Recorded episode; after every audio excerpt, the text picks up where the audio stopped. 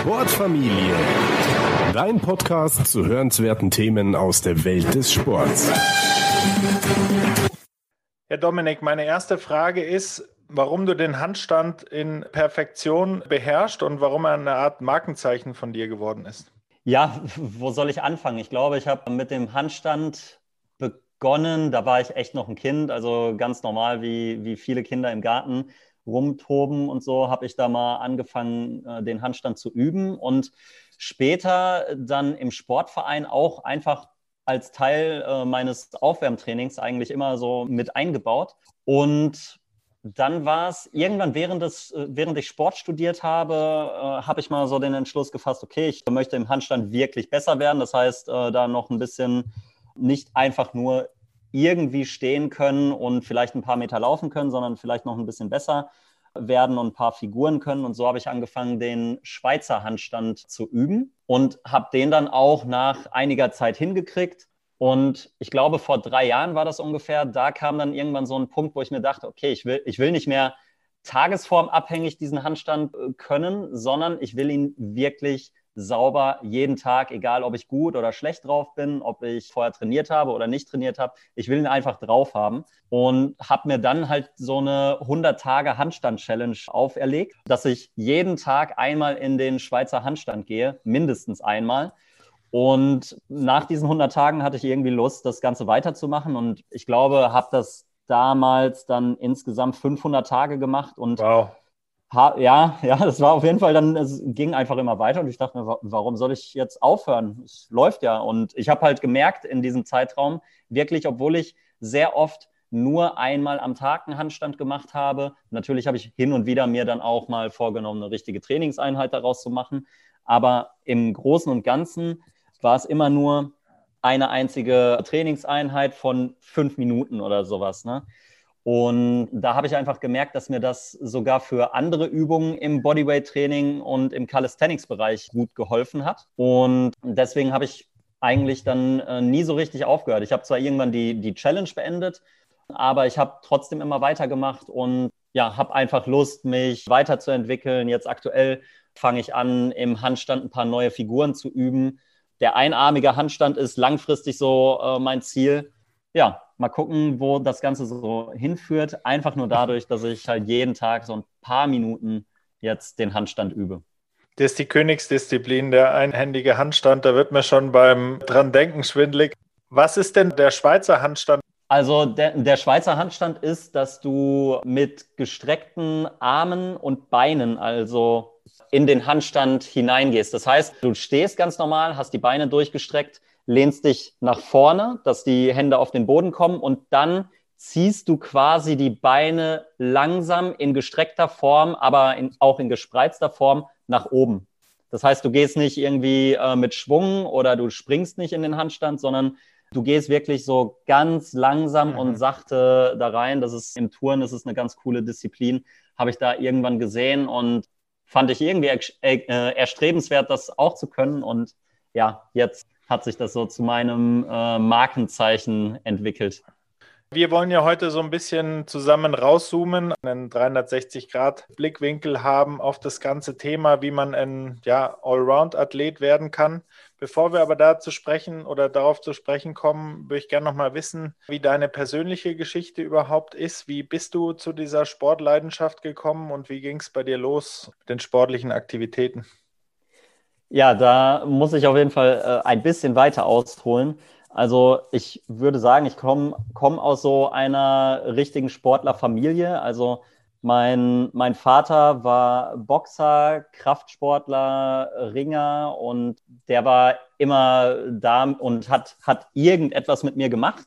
Und genauso meine Mutter. Meine Mutter hat früher Sportgymnastik gemacht und ähm, war auch immer dafür da, mich zu irgendeinem Sportverein zu bringen. Wenn, wenn ich irgendwas ausprobieren wollte, dann haben mich meine Eltern also immer gefördert und weil ich halt ein sehr lebhaftes Kind war, das immer Energie hatte und immer unterwegs sein wollte, habe ich halt auch in meiner Kindheit sehr viele Sportarten ausprobiert.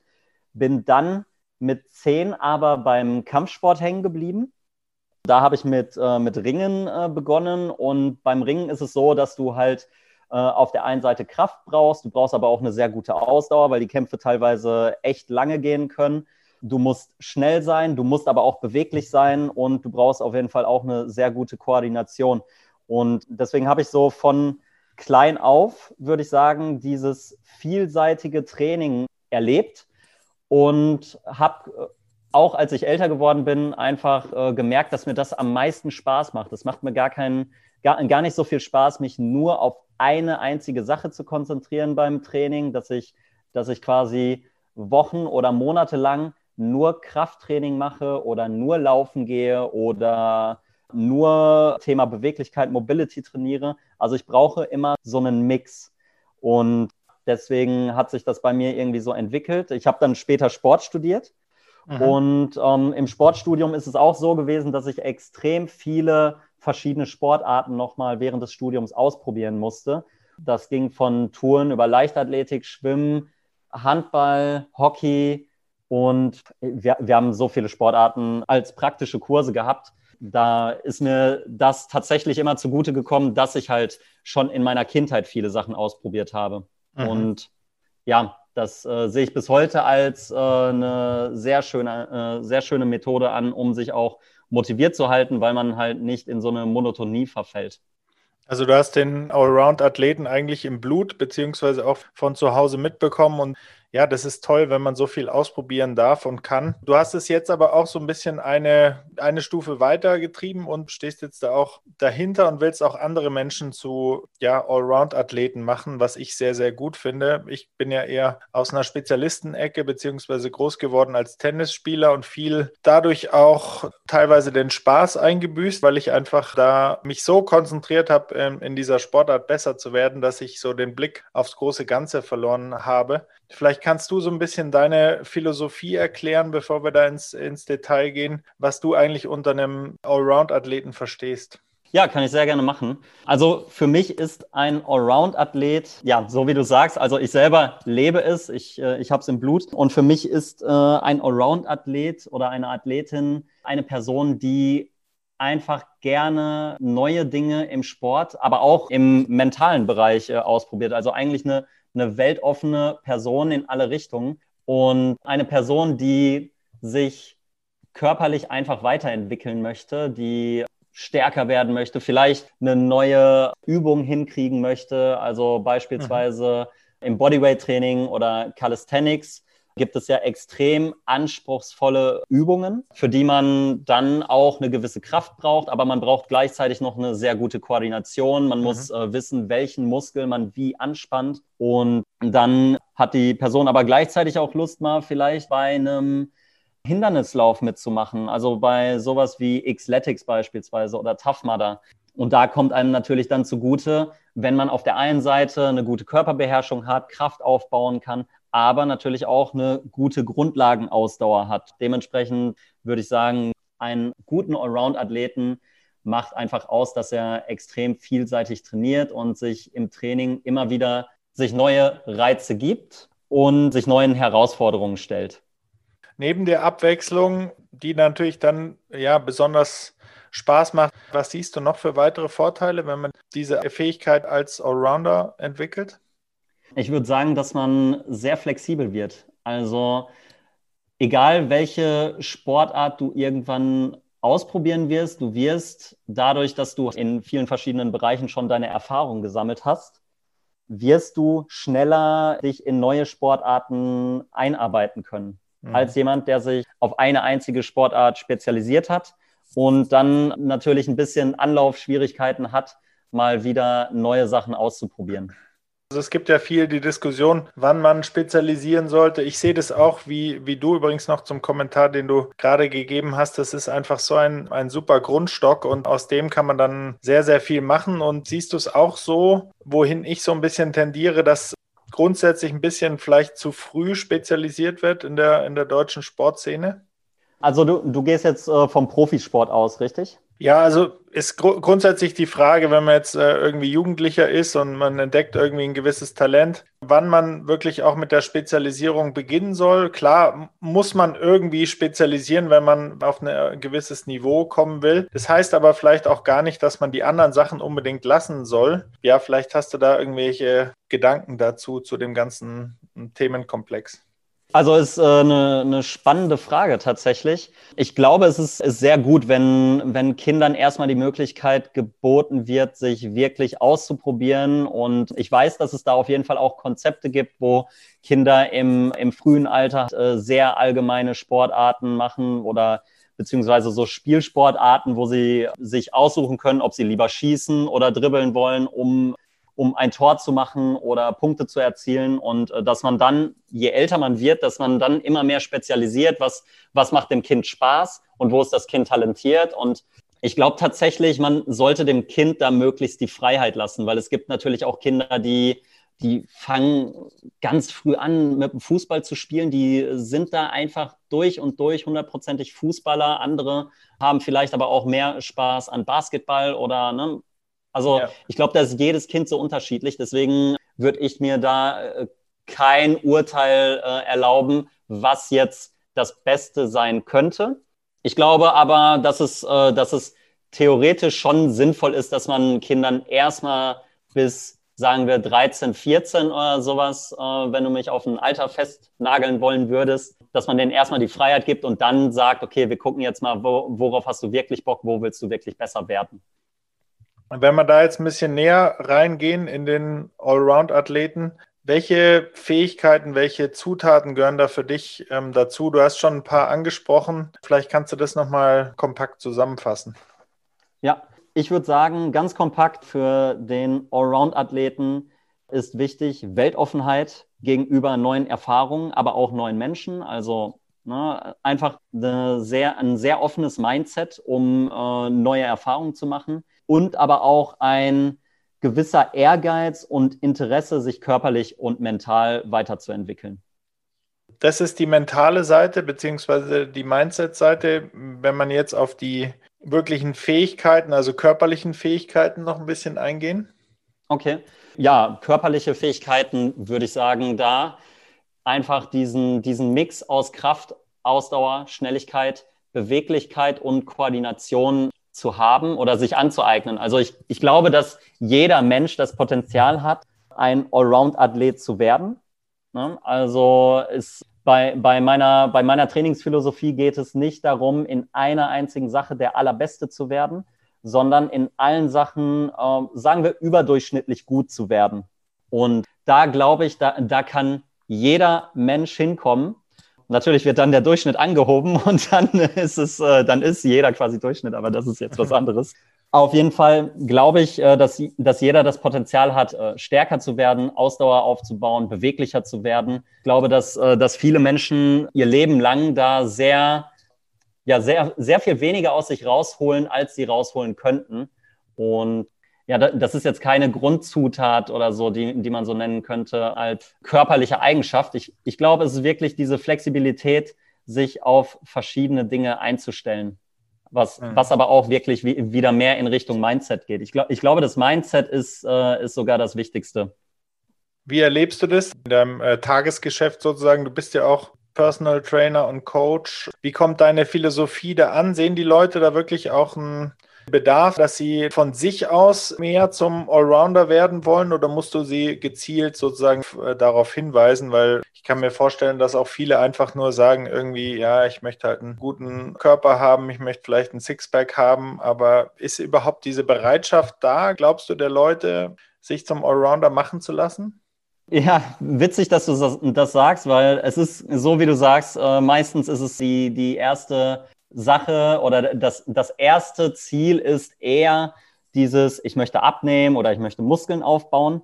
Aber wenn ich dann mit den Leuten so ein bisschen über meine Philosophie spreche und äh, denen das, äh, das Konzept vom Allround-Athleten erkläre, ist es oft ganz schnell so, dass die Leute sagen so, ja, eigentlich ist das genau das, was ich will. Ich will ja jetzt nicht super muskulös werden. Ich will ja auch noch irgendwie normal aussehen, aber ich will eine gute Körperbeherrschung haben, vielleicht eine bessere Körperhaltung, vielleicht ein bisschen mehr Bewusstsein für meinen Körper bekommen. Ich will eine bessere Ausdauer bekommen, damit ich nicht anfange zu hecheln, wenn ich, äh, wenn ich in den zweiten Stock laufen muss oder so.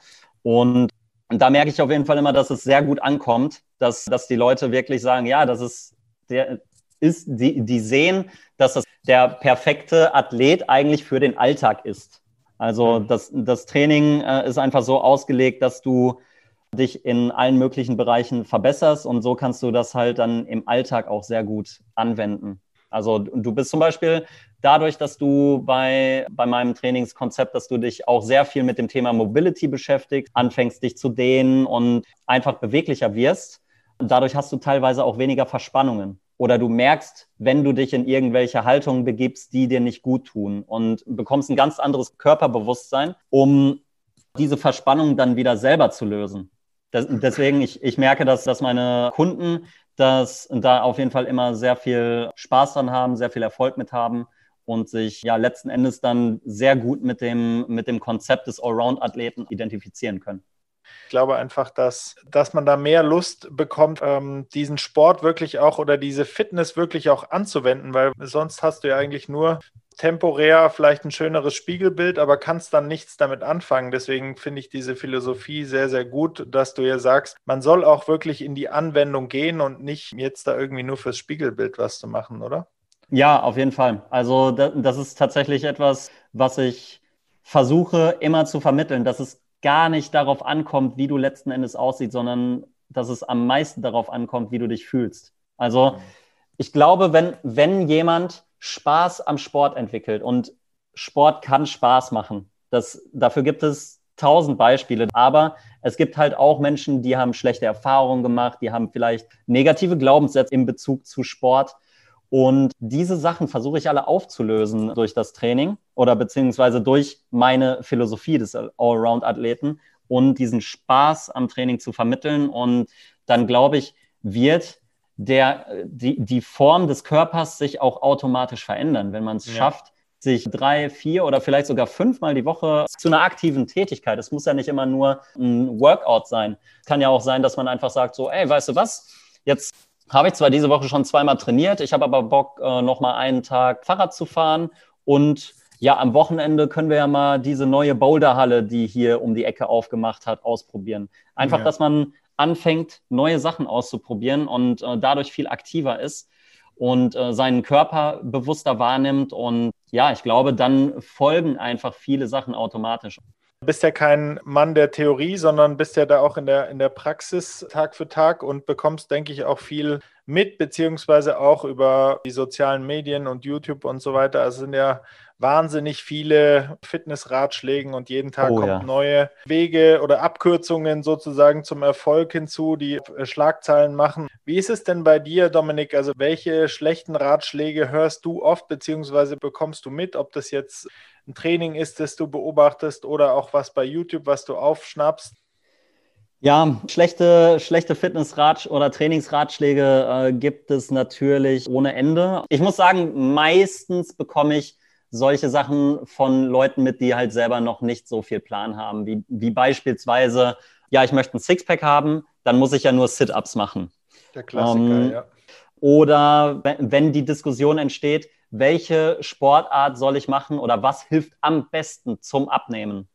Und da denke ich mir immer so, okay, ne, so die, da gibt es diesen Streit um, was ist besser, ist HIT-Training besser, Krafttraining besser oder doch einfach nur laufen gehen. Und ich denke mir halt, wenn man da den Leuten verkauft, das und das ist das Beste, dann ist es immer so ein bisschen, ja, falsch, würde ich sagen, weil natürlich alle drei Sachen funktionieren. Es gibt Menschen, die haben abgenommen, weil sie regelmäßig laufen gegangen sind. Es, es gibt Menschen, die haben durch Krafttraining abgenommen und es gibt Menschen, die haben durch HIT-Training abgenommen.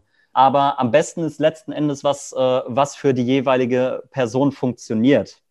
Aber ich würde sagen, der für mich schlechteste Fitnessratschlag, das ist sogar eher ein Ernährungsratschlag, den ich, äh, den ich unbedingt ansprechen möchte, ist das Thema Fruchtzucker.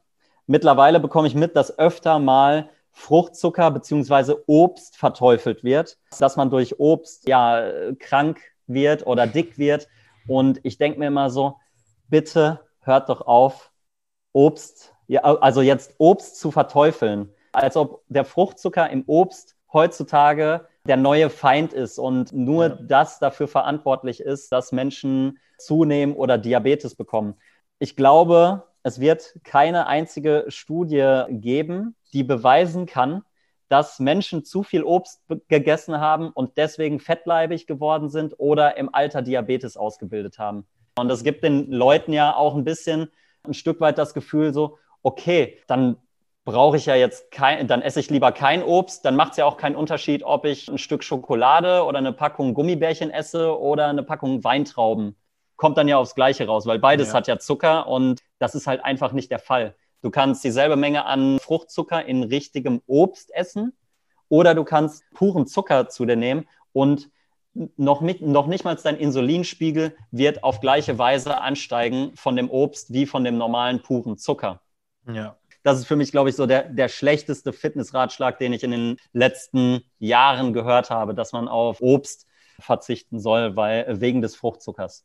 Ich finde, das ist sehr richtig, was du sagst. Das ist einfach eine komische Welt, wo dann schon das Obst verteufelt wird. Aber das ist irgendwie auch so die Zeit. Man hat halt dann, glaube ich, mal aufgeschnappt, irgendwie Fructose ist schlecht und böse und Obst ist doch Fructose drin. Also ist, ist das jetzt auch der Feind? Also es ist einfach eine unglaublich große Unsicherheit, ähm, die vorherrscht bei den Menschen. Auf jeden Fall. Vor allem, weil natürlich auch, wie du ja vorhin auch schon gesagt hast, es gibt so viele, die irgendwas erzählen. Dann gibt es auch noch eine Menge Magazine und ich will da gar nicht irgendwelchen großen Magazinen oder sowas jetzt, ich will die gar nicht anklagen, aber teilweise schalten die ja Werbung in ihren Beiträgen oder unter ihren Beiträgen und da kommen dann oft sehr unseriöse Quellen, weil die, die haben gar keinen Vertrag mit denen, aber diese, diese unseriösen Quellen, wie beispielsweise, was habe ich letztens gesehen, packt diese, diese Schuheinlagen äh, oder äh, diese Fußsohlen in, in deine Schuhe und du wirst mehr Fett verbrennen. Und ich denke dann so, da, es gibt Leute, die glauben das. Die kaufen okay. sich jetzt diese, diese Schuhsohlen für 40 Euro oder sowas und ja. denken, dass sie dadurch auf einmal Fett verbrennen können. Mhm. Oder es, äh, vielleicht hast du das schon mal gesehen, im Internet wird oft dieses, ich glaube, Wrapping oder so nennt es sich, wo die Leute sich äh, mit Frischhaltefolie den Bauch einwickeln, damit sie am Bauch mehr schwitzen und deswegen mehr Bauchfett verlieren was halt ah. völliger Quatsch ist. Aber äh, solche Sachen findest du im Internet, die äh, die Leute glauben, dass, dass es hilft und geben da Geld für, für so viel Müll aus.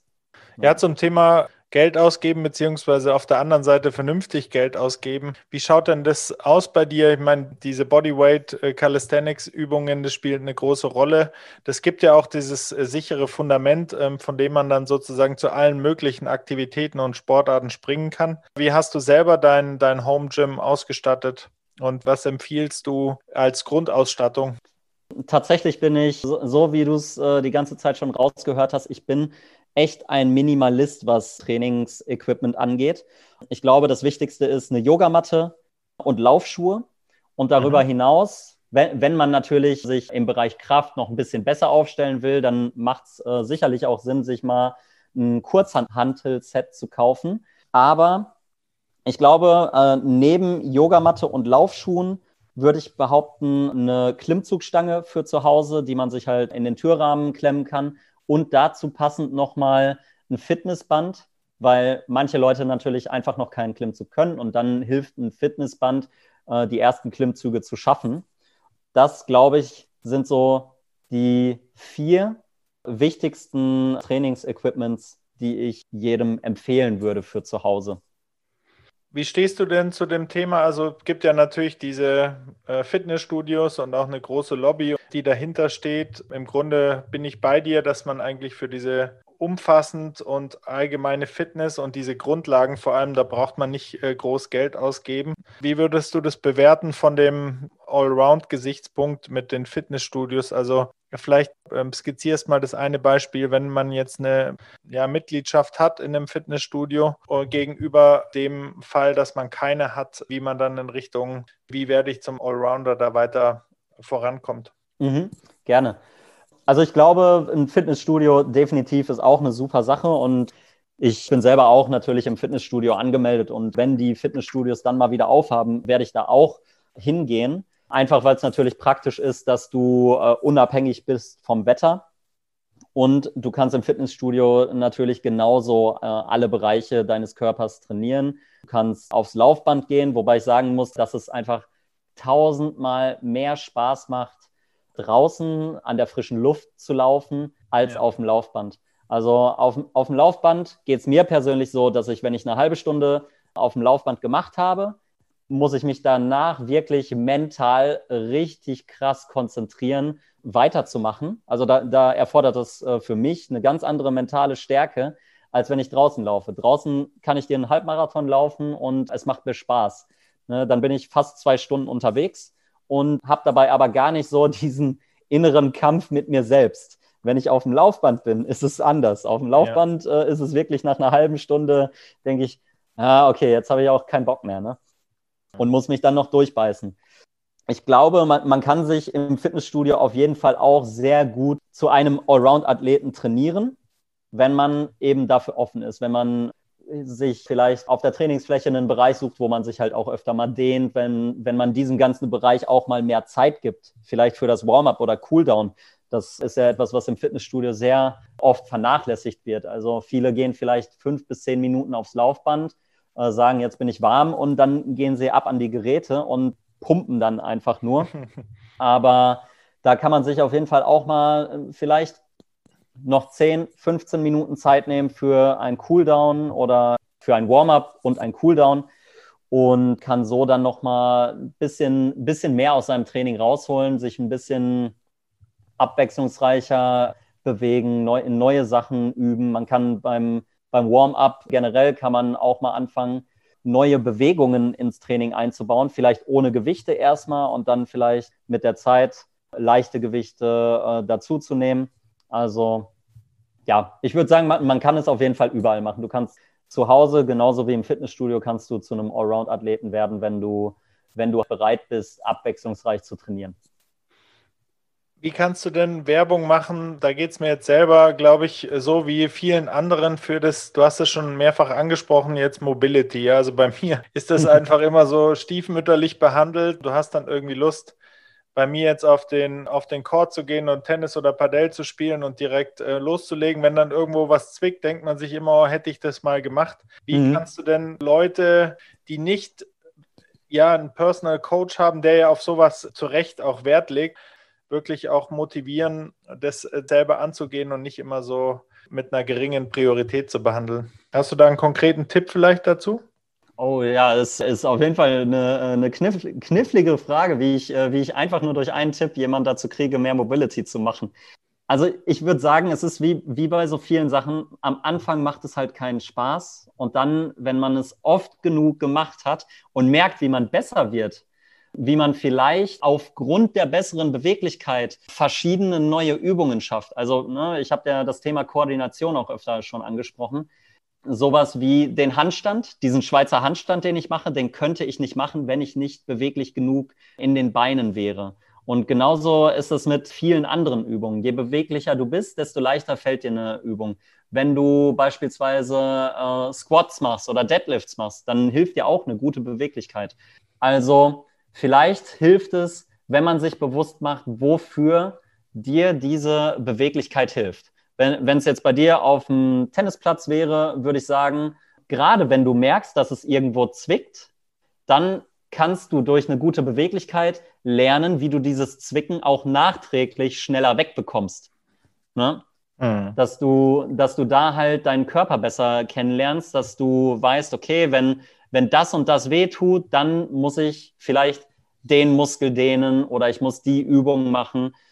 Diese zweckbezogene Betrachtungsweise finde ich eigentlich sehr gut und eigentlich muss man auch sagen, es muss ja auch nicht alles Spaß machen. Also man kann ja auch einfach mal diese zehn Minuten investieren. Es ist ja überhaupt nicht viel Zeit, aber ja, es ist halt so verdammt schwierig, sage ich mal. Ja.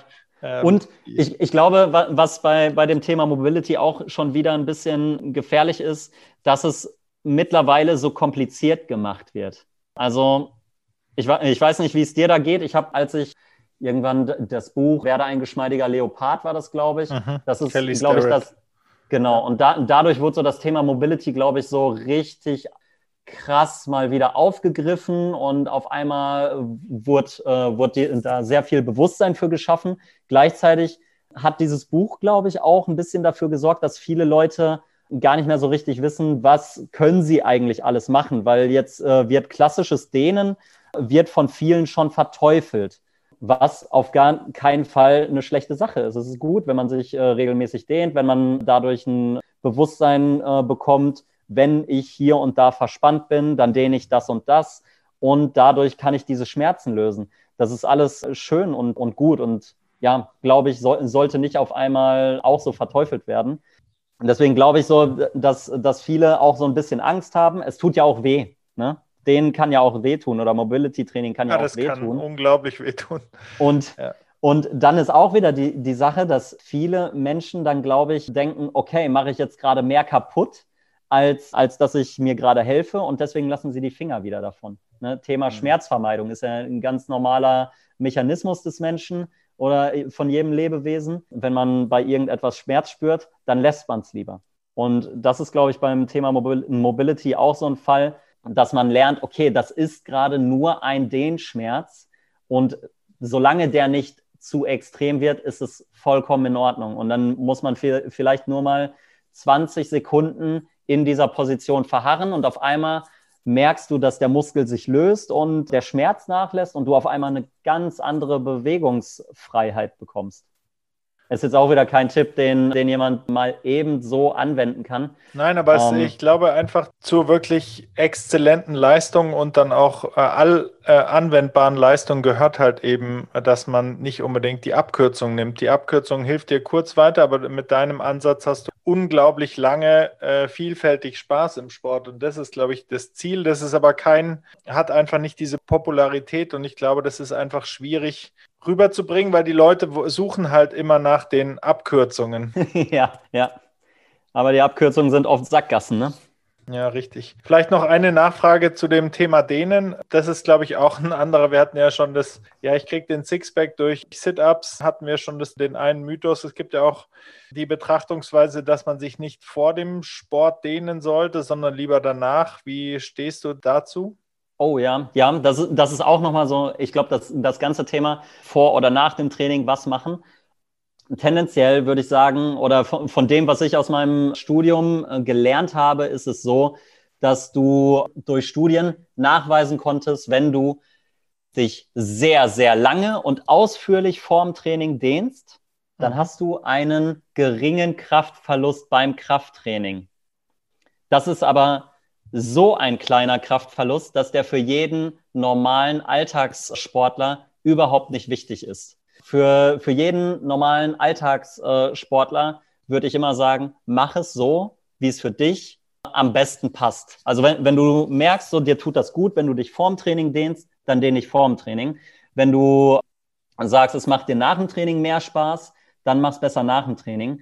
Und als persön persönlicher Tipp, kurzes, dynamisches Dehnen vor dem Training hat diesen Kraftverlust nicht zur Folge. Deswegen Kannst machen du nochmal dynamisches Dehnen erklären? Ach so, ja. Das ist, wenn du nur ganz kurz in eine Dehnposition reingehst. Also das muss gar nicht oder das sollte jetzt kein massives Federn sein, dass du äh, beispielsweise, du lässt die Beine durchgestreckt, beugst dich, äh, beugst den Oberkörper nach vorne und versuchst deine Zehen zu berühren mit durchgestreckten Beinen, dass du jetzt äh, mit Schwung so, so weit runterkommst wie möglich, einmal kurz da reinfederst und wieder raus. So meine ich das nicht, sondern dass du immer nur ganz leicht, du, du wippst so, dass du merkst, alles klar, hier wird ein bisschen was gedehnt und das machst du fünfmal oder so. Dass du da mit der, mit der gesamten Übung brauchst du nur zehn Sekunden oder sowas. Mhm. Um, ähm, dann dehnst und lockerst du alles, du aktivierst alles ein bisschen, aber du hast nicht diesen Kraftverlust. Also vorm, vorm Training besser dynamisch stehen und nach dem Training theoretisch besser längeres Dehnen. Aber es kommt auch immer wieder auf deine Sportart an, was du gerade machst. Ein Turner zum Beispiel muss sich vor dem Training richtig ausführlich dehnen, weil der natürlich während des Trainings ganz andere Bewegungen machen muss. Und dafür muss er sehr gut aufgewärmt sein. Alle Gelenke müssen sich komplett öffnen können. Alle Muskeln müssen gut gedehnt sein. Bei einem Leichtathleten sieht es wieder anders aus. Der braucht Schnellkraft, der braucht Sehnenspannung und da wäre es wieder schlecht, wenn, wenn der sich zu ausgiebig vorm Training dehnen würde, weil dann diese Sehnenspannung beispielsweise nachlassen würde. Mhm. Mich würde noch interessieren, Dominik, aus deiner Praxiserfahrung, was unterscheidet einen guten von einem sehr guten Coach beziehungsweise einem Personal Trainer? Ich würde sagen, dass der sehr gute Coach nicht nur das fachliche Know-how hat, weil das haben viele und das ist auch nicht so kompliziert, wie es gerne mal dargestellt wird, würde ich sagen. Aber der sehr gute Trainer schafft es, dieses Wissen besser zu vermitteln, beziehungsweise schafft es auch, dem, dem Kunden nicht nur die Lösungen zu geben, sondern dass der Kunde diese Lösungen wirklich verinnerlicht. Es ist ja viel, viel stärker, wenn jemand schafft, die richtigen Gedankengänge in dir selber auszulösen, als wenn dir eine Person einfach nur äh, die richtigen Gedankengänge vorgibt. Ja. Weiß, kannst, du, kannst du mir folgen? Ich kann dir total folgen, ja. Das sehr gut. ist sehr, sehr viel Kraft und machtvoller, wenn du selber auf den Gedanken kommst.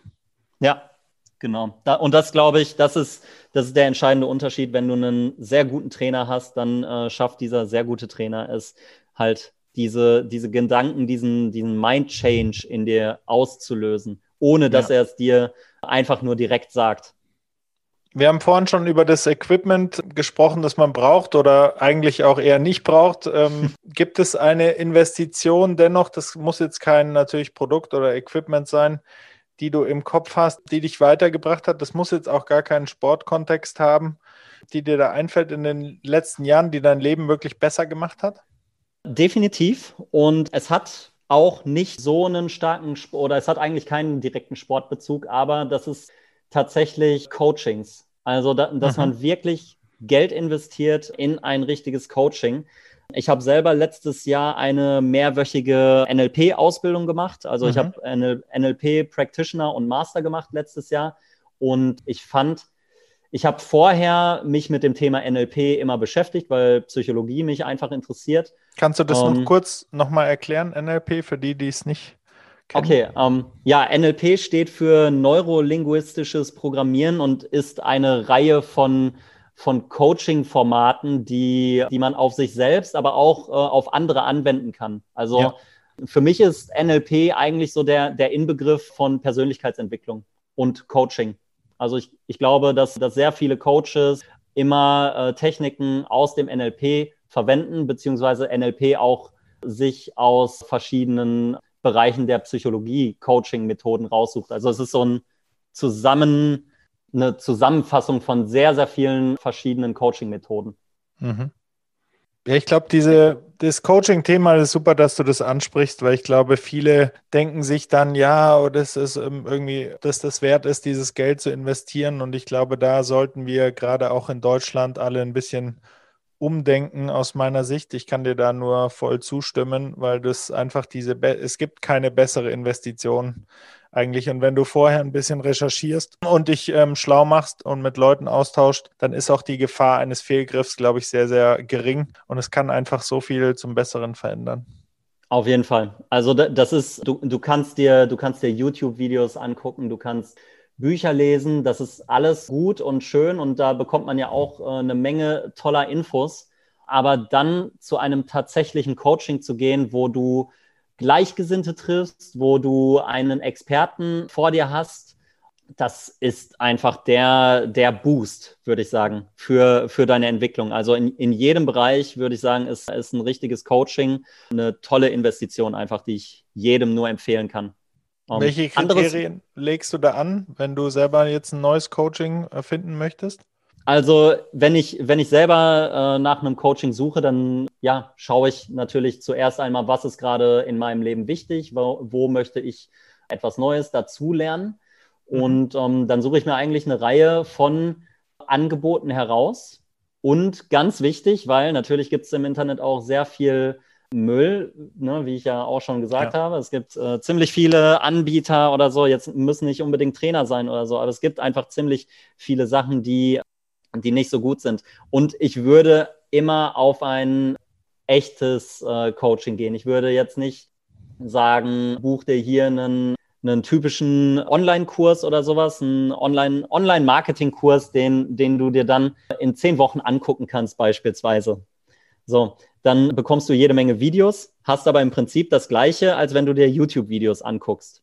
wenn du, wenn du ein Coaching haben willst, dann geh irgendwo hin, wo du vor Ort bist, wo du einen Ansprechpartner hast, wo du Gleichgesinnte triffst. Und ja, das ist, ist für mich, glaube ich, so, dass, wie ich mich selber entscheiden würde, keine Online-Kurse zu buchen, sondern immer irgendwas, wo ich wirklich persönlich einen Ansprechpartner habe oder persönlich bin, wo ich vielleicht auch mal für ein Wochenende oder auch länger in eine andere Stadt muss, einen Tapetenwechsel habe und äh, mich dann voll und ganz darauf konzentrieren kann. Du hast vorhin den äh, geschmeidigen Leopard schon erwähnt. Ähm, das Thema Bücher wollte ich noch ansprechen. Gibt es Bücher, die du noch, ja, wo du so das gelesen hast und dir gedacht hast, wow, ist unglaublich, was ich jetzt gerade da mitgenommen habe? Ja, also ich, ich lese sehr gerne und sehr viel, aber wenn ich von allen Büchern, die ich bis jetzt gelesen habe, eins oder zwei aussuchen kann, dann wäre das einmal das Power-Prinzip von Tony Robbins. Das war auf jeden Fall ein Buch, das ich als großen Mindchanger empfunden habe. Und das andere Buch sind die Gesetze der Gewinner von Bodo Schäfer. Und beide Bücher gehen in eine ähnliche Richtung. Und ich würde sagen, man sollte sich am besten beide kaufen. Ich glaube, zusammen sind es keine 30 Euro, die man für beide Bücher investiert hat. Und man kann so viel mitnehmen. Beide Bücher, würde ich sogar sagen, ergänzen sich ganz gut. Und ja, das, das sind für mich so die, die Klassiker. Also beides klassische Persönlichkeitsentwicklungsbücher, keine, keine Bücher, die mit äh, den Bereichen Training und Ernährung zu tun haben. Aber von, denen, von diesen Büchern kann man sehr, sehr viel lernen.